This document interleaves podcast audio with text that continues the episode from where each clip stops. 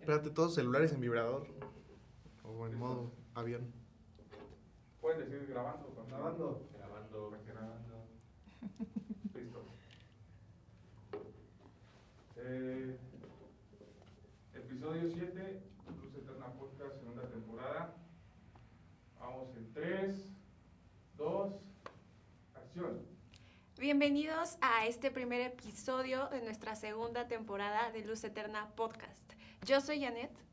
Hola amigos, yo soy Jenny. Yo soy Jaciel. Y hoy vamos a platicar sobre unos temas súper interesantes, ¿verdad amigos? Como saben, estamos hablando durante esta segunda temporada de el fruto del Espíritu Santo y principalmente este capítulo estaremos hablando sobre el amor, la soltería, los rollos mentales y estas cosas que, que de repente nos sacan un poquito de onda. Así es. Eh, ¿Les ha pasado, amigos solteros? Porque yo estoy casada aquí, déjenme contarles, pero no tiene mucho. Pero mis amigos, que los amo, que son toda mi vida, Jaciel y Janet, son solteros y les ha pasado que de repente dicen, ¿qué onda con mi soltería? ¿Qué onda? ¿Qué piensan? ¿Qué piensas, Cachi? Sí, bueno, primero y antes de empezar el, el, episodio, me gustaría que dejar una conclusión. Todos aquí creemos que el matrimonio es un regalo de Dios, que el matrimonio uh, es incluso el plan que Dios tiene para establecer su reino, uno de los planes que Dios tiene para establecer su reino aquí en la tierra. Y a partir de esta verdad, bueno, vamos a platicar un poquito de eh, qué es la soltería.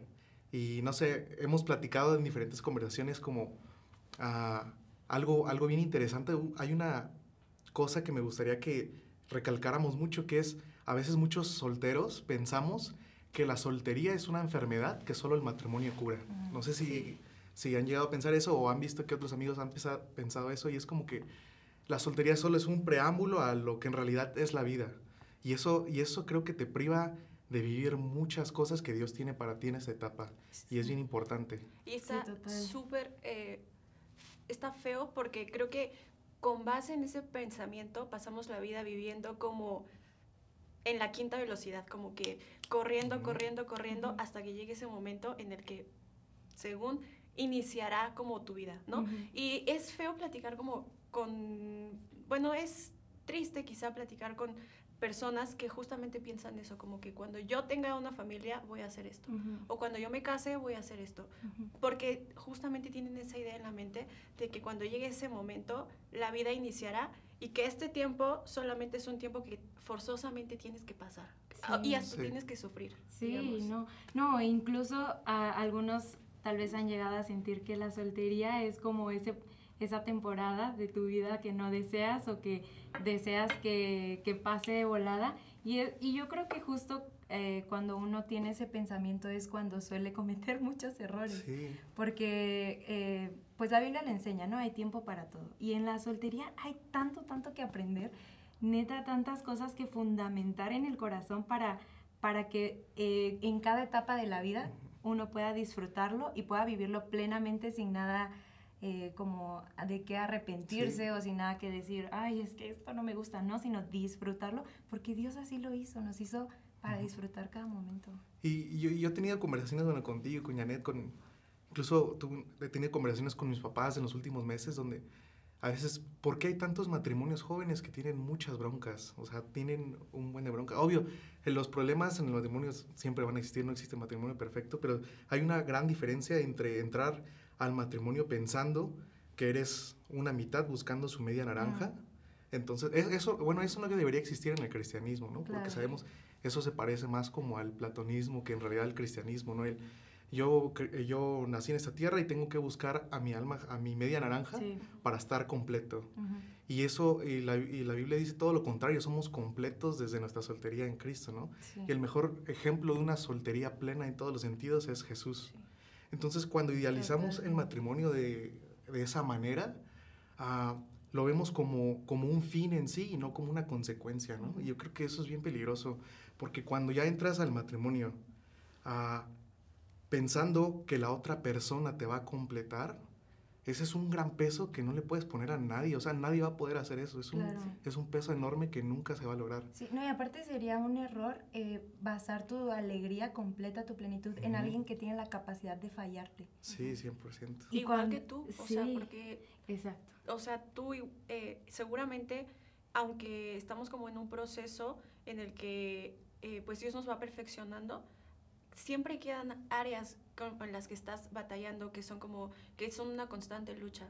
Y justo eso, pensar como tantos matrimonios, justo lo que comentaba Jaciel al inicio, como que están frustrados, que están tristes, y, y pienso que, que a veces no nos cae tanto en la cabeza que un para siempre dura muchísimos años. Sí.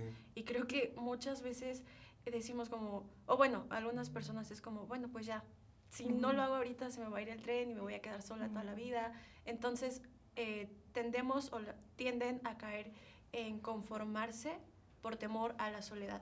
Cuando la soledad yo creo que es algo que justamente hasta te trata con esos, esas cosas específicas que estás luchando.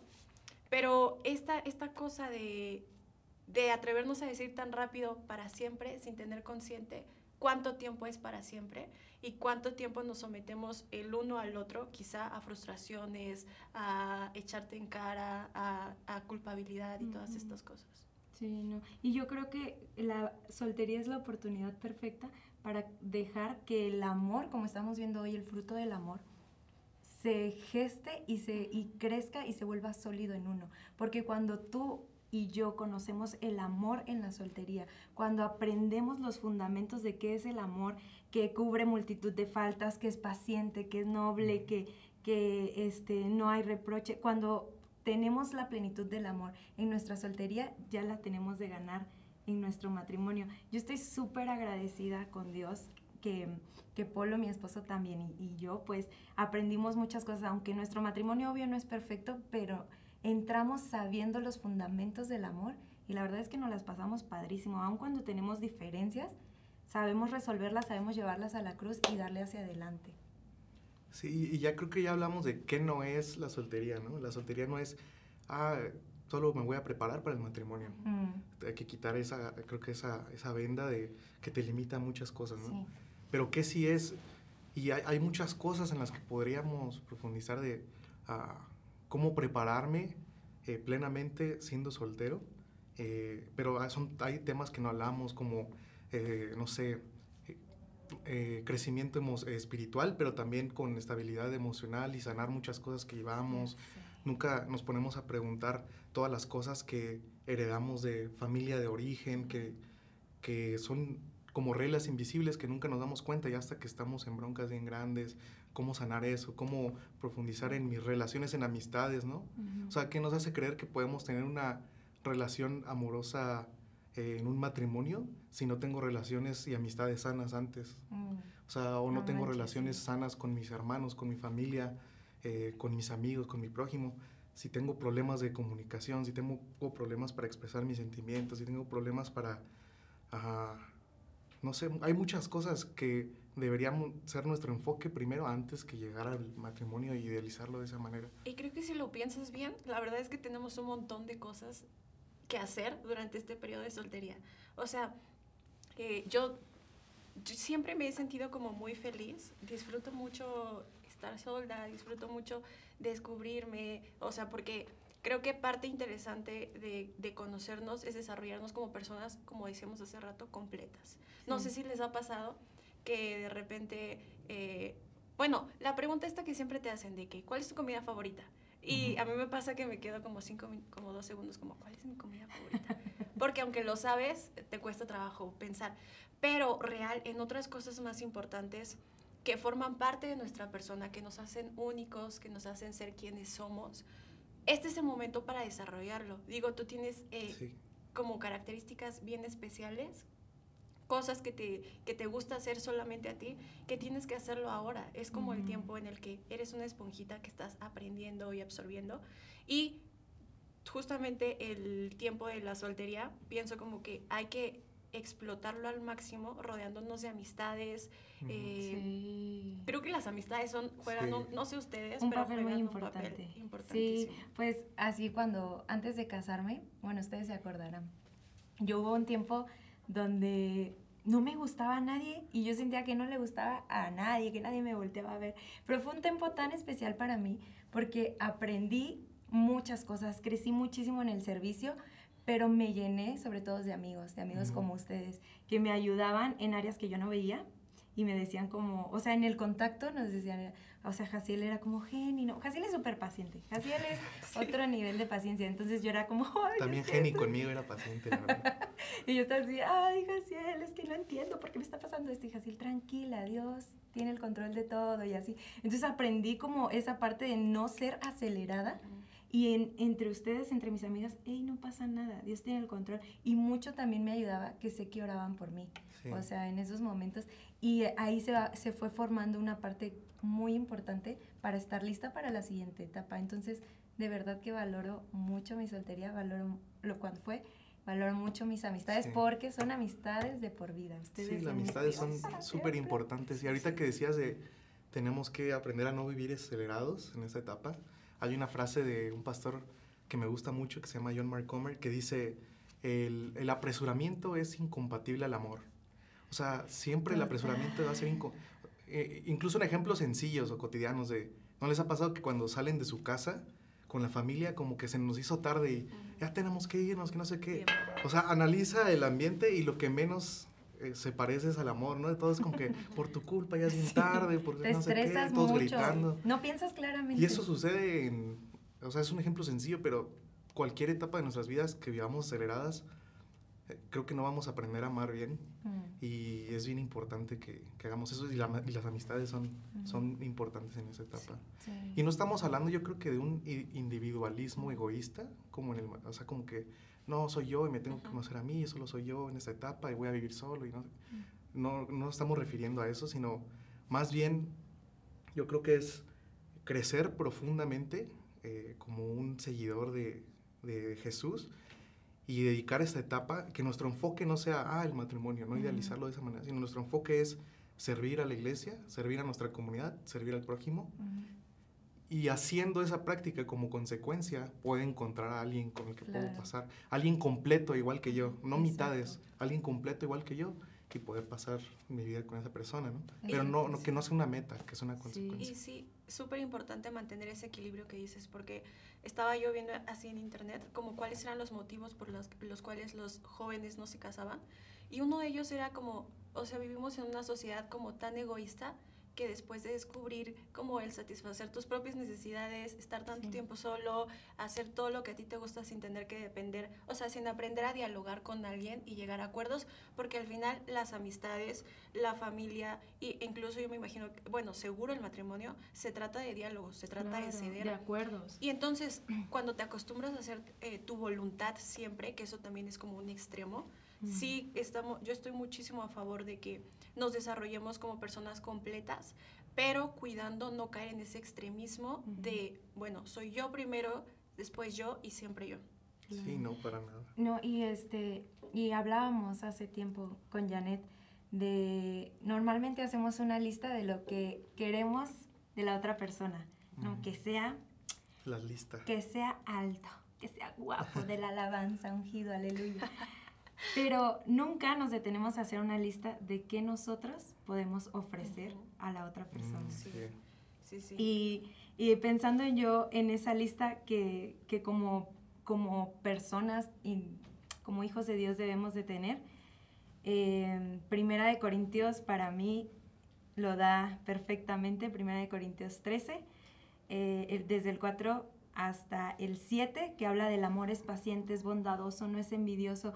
Todos estos capítulos que nos habla de qué es el amor, para mí es una lista que tenemos que Sí. tener, que tenemos que hacernos autocheck, de decir, soy paciente, soy bondadosa, Sí. no soy envidioso ni egoísta, ni me enojo fácilmente. Pero, Digo, sí, pero esa lista es todo un reto, un ¿no? reto, Porque claro, no es como que... usualmente pensamos como, ¿qué me hace falta? ¿Qué me hace falta para que yo pueda ser feliz? Y, y pensamos en las cosas que alguien te puede dar. Pero muy pocas veces, como decías, pensamos qué cosas hay en nosotros que podemos ofrecer. Ujú. Y que también a la vez nos retan a ver qué cosas están, sub- eh, que están débiles, que tenemos que trabajar, porque también tenemos que ofrecer, tenemos que ofrecernos como personas completas que, que se dan por la otra persona. Sí. Y ahí radica el mensaje completo del Evangelio, ¿no? Que es bien contrario a este mundo. O sea, los, eh, hoy en día los solteros de nuestra generación es qué me pueden dar, cómo yo puedo vivir feliz solo o Ujú. en, mi, en mis metas. Sí. Y pero Jesús nos dice, yo creo que la, bueno, la felicidad se acerca más dando que recibiendo, ¿no? Sí. Y eso es bien importante. Iba a decir algo y se me olvidó, ah, pero si quieres decir... Oye, pero bajo ese pensamiento de qué me pueden dar y si no me dan lo que yo quiero, no, no acepto, de, yo creo que ahí es mucho que radica el no querer comprometerse en Ujú. una relación o no querer culminar un matrimonio de, de, de verlo todo desde una perspectiva muy egoísta. ¿Qué puedo tener? ¿Qué puedo dar? Y obviamente nada de eso es de Dios. Porque Sí. como decíamos al inicio, el matrimonio es, es un diseño del cielo, perfecto. Pero obviamente también eh, incluye que, que Jesús se fundamente en nosotros Sí. en el amor para poder que cuan- para poder hacer este match con la otra persona y crecer y ser mejores juntos con la presencia de Dios. No, y ese pensamiento egoísta que dices, o sea, sí es ego- egoísta en el que solteros es, eh, le, le tienen algunos solteros miedo al compromiso, al, al matrimonio, porque se requiere como que, ah, ok, ya tengo que deshacerme de esta parte de mí, tengo que compartir con alguien. Pero eso, eso también no lo sana solo el matrimonio. Creo que puedes sanar esa parte egoísta desde antes. Claro. Desde, y para eso está la iglesia local. Solo existe la transformación verdadera de uno en comunidad. No, o sea, no existe una transformación verdadera solo. Y para eso es la iglesia local. Por eso, cuando tú aprendes desde soltero a desprenderte de esa comodidad y a vivir por otros, desde en tu iglesia local, sirviendo a, a- a la gente, sirviendo a tu comunidad, a la ciudad donde estás, ya aprendiste eso. O sea, ya, ya no tienes que... eh, bueno, es algo que aprendes desde antes. No, no- no te lo va a resolver solo el matrimonio, lo tienes que resolver desde antes. Sí, sí, sí, sí, así es. A mí me pasó que, pues yo me casé a los 28 años, ¿no? Entonces, no, pues mi, mi mentalidad de a los 24 la edad perfecta para casarse, ¿no? Y es, es muy bonita edad. Si se casas a los 24, cásense. Sí. Pero si no te llega tranquilo, ¿eh? Entonces a los 24 yo pasé por una pequeña crisis de, no, en mi mente, en mis planes, mis planes, era casarme a esa edad. Entonces de los 24 a los 28 pasé una pequeña crisis de decir, ¿por qué no se cumplió? ¿Por qué, Señor? Si yo te sirvo, si yo te amo. Entonces, mm, a una amiga llegó y se me acercó y me dijo, Jenny, yo creo que hay personas que están solteras eh, dentro de... Puede variar, ¿no? Unas a lo mejor porque no han sabido desprender el amor y así, pero otras es porque necesitan perfeccionar antes eh, su corazón, su mentalidad, su, su, su salud espiritual antes de casarse. Y Dios lo está permitiendo para que llegues bien al matrimonio. Sí, Ujú. yo creo que tú eres de esas personas y yo, "Mm, gracias. Pero sí lo aprecié mucho y sí lo entendí. Porque sí había cosas en las que yo estaba acostumbrada, como ustedes cuentan, a que no, o sea, si me gusta ya, tiene que ir a- así, o sea, tranquilo, sean amigos, conózcanse. Yo me casé con mi mejor amigo, éramos así amigos todos nosotros.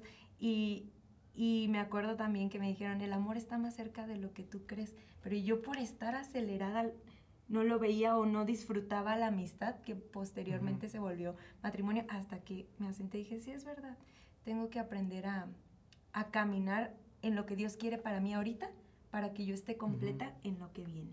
Sí, y lo que tú dices justo es eso. Lo haces por agradar a Dios y por crecer en, en tu discipulado cristiano, ¿no? No lo haces en sí como un fin para la persona, Mm, o sea, para el matrimonio. Lo haces porque es una consecuencia, es un fruto es un fruto. del espíritu en ti el ser transformado así.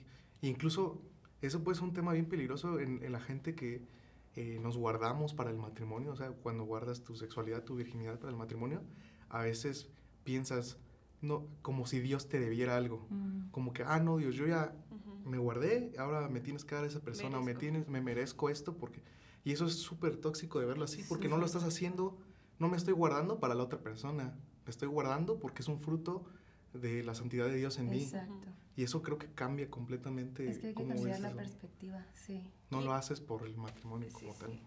Y es que también creo que hay un montón de... Hay muchísimos tipos de solteros. Me quedé pensando en lo que decías. Y, y creo que entre todos los que hay, de los que buscan siempre, también están los que quizá llevan años que no les gusta a nadie.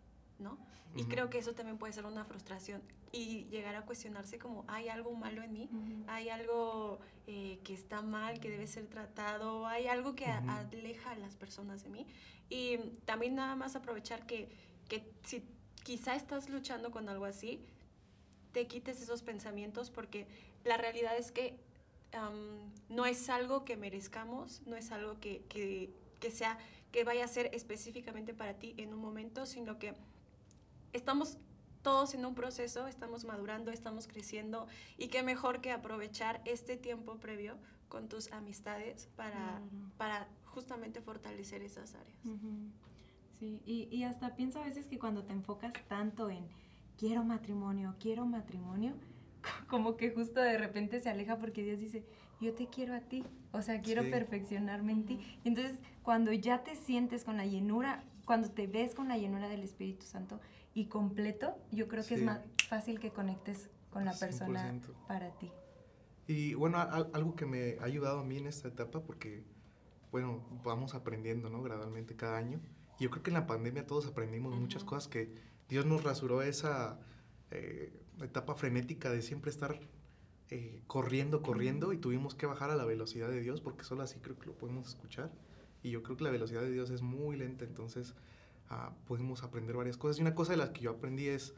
eh, a veces idealizamos tanto, en este caso estamos hablando del matrimonio, pero pueden ser metas como que no, tengo que lograr esto, esta ah, logro profesional, este logro académico, si no, nos- si no lo logro no sé nada, y nos ponemos como que tantas eh, cosas que idealizamos, o ídolos yo podría decir, que no disfrutamos nada. Y hay una frase que me gusta mucho de San Francisco de Asís que dice, y, y yo la agarré y la abracé y, y quiero vivir así, dice, bendito aquel que no espera nada porque disfrutará de todo. Mm, Y a eso me refiero, o sea, buenísimo. no es como que, ah, aquí está una meta, aquí está el matrimonio, aquí está que, no sé, a mí me gusta el cine, quiero y lograr hacer un Oscar o cosas así. Y las tengo así y si no llego a ese punto vives frustrado porque ese es el completo punto de tu felicidad, ¿no? Sí. Y prefiero mejor no esperar nada y disfrutar de cada día, de cada minuto que me va llegando. Todo es un regalo de Dios, ¿no? Y claro. no estoy hablando de no tener expectativas como que, ah, ser este flojo. y no, no, no, no estoy hablando nada de eso, sino No. del contentamiento, que es bien importante. Sí, sí, no manches. Estaba escuchando también al pastor Barrier en una de en uno de sus podcasts precisamente y él decía, yo no, o sea, yo no aspiraba, aunque sí, sino dice, no era mi meta llegar a tal rango o conocer tantos pastores. Dice, yo sabía que Dios tenía planes sobre mí y solo daba un paso enfrente del otro. Ujú. Un pa- y para mí fue como, es verdad, tenemos que disfrutar un pasito y Sí. aprendemos más porque nos llenamos más de, de lo que está pasando y lo disfrutamos. Entonces para el siguiente paso ya estamos contentos, ya estamos plenos, ya estamos Sí. bien, este, pues bien abrazados de lo que Dios tiene para nosotros. Y también quiero leerles en Efesios eh, 4.14, dice, ah, perdón, no, no es 4, es 3 del 16 en adelante, dice, les pido que por medio del Espíritu y con el poder que procede a sus gloriosas riquezas, los fortalezca a ustedes en lo íntimo de su ser, para que por, por ah, fe Cristo habite en sus corazones. Y pido que arraigados y cimentados en amor puedan comprender juntos con todos los santos cuán ancho y largo, alto y profundo es el amor de Cristo. En fin, que conozcan ese amor que sobrepasa nuestro conocimiento para que sean llenos de la plenitud de Dios. O sea, en la vida, como lo dice Efesios, es lo que, lo que Pablo les decía, conozcan la plenitud del amor de Dios junto con todos los santos para que crezcan y sean plenos. O sea, para que no haya algo que decir, no, es que me siento que me falta. Sí. No, conociendo el amor de Dios, no estaremos añorando otra. Ah, porque una cosa es, tengo clara, si estamos o cuando estamos solteros, si nuestro fin y nuestro anhelo es estar casados, cuando estemos casados, nuestro fin y nuestro anhelo tener hijos, tenemos hijos, nuestro fin y nuestro anhelo tener nietos y no disfrutamos ninguna etapa. Y volteas a ver y se te fue la vida porque no aprendes a tener contentamiento y plenitud en Dios. Y también creo que qué mejor que, que exponernos directamente a la fuente de amor que, y quitarnos todos los prejuicios, todas las ideas eh, preconcebidas, todo lo que hemos desarrollado en relación al amor. Y cuando nos exponemos a esta fuente verdadera que nos enseña todo lo real y verdadero del amor, nosotros nos capacitamos y nuestra perspectiva sobre, sobre las relaciones, sobre quizá personales eh, amorosas, pero también con nuestra familia, con nuestros amigos, esta perspectiva cambia completamente. Sí. Y creo que qué mejor manera de acercarte, qué mejor manera de vivir, eh, de tener una historia de amor eh, aquí con una persona o algo, que habiendo experimentado ese amor. Ujú. También recordar que somos personas, somos vulnerables.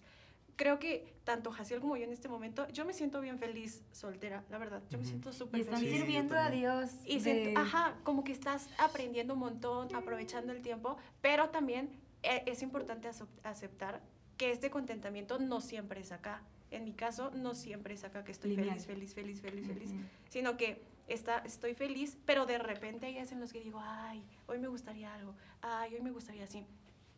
Pero justamente tenemos que aprender a, a aceptar esos tiempos, a acercarnos y entender que como dice Eclesiastés, hay tiempo para todo. Pregúntate mejor, hoy estás soltero, ¿por qué estás soltero? ¿Qué estás aprendiendo? ¿Qué te hace falta desarrollar? ¿Qué te hace falta dejar? ¿Qué te hace falta aprender? Ujú. ¿Por qué no nos preguntamos estas cosas y nos retamos a hacer, eh, no quiero sonar como, como así motivacional, pero sí real, porque no nos eh, motivamos a ser la mejor versión de nosotros, no en un sentido Humano. aspiracional, humanista, sino eh, justamente aprender todo lo que y, y cambiar todo lo que Dios quiere que nosotros cambiemos para para hacer, ah, para nosotros poder ofrecer también como el amor de acuerdo a lo que Él nos enseñó. Sí. Así es. Y también cuando estamos sanos nosotros en nuestro corazón, en nuestros pensamientos, vamos a traer a una persona sana a nuestra vida.